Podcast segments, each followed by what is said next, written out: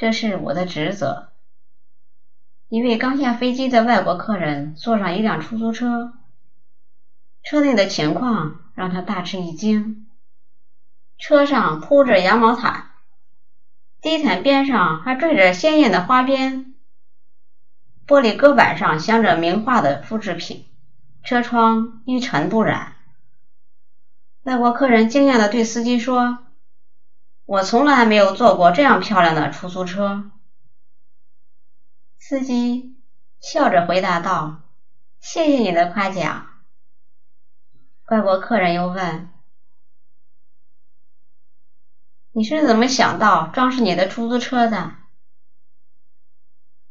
这时，司机给外国客人讲了这样的一段话：“车不是我的，是公司的，我应该对我的公司以及我所承担的出租车负起责任。”多年前，我在公司做清洁工的时候，每辆出租车晚上回来时，就像垃圾堆一样，地板上堆满了烟蒂和垃圾。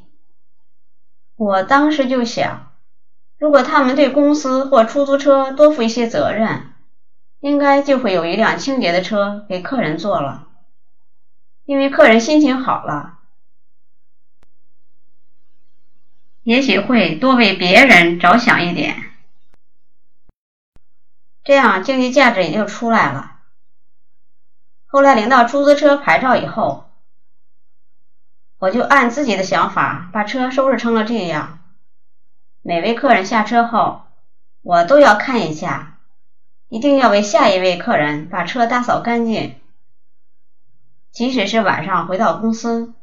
我也一样会把出租车擦得干干净净，这是我的职责。哈佛箴言。这样，司机做到了对公司、对乘客、对车负责，他得到的赞美也总比别人多。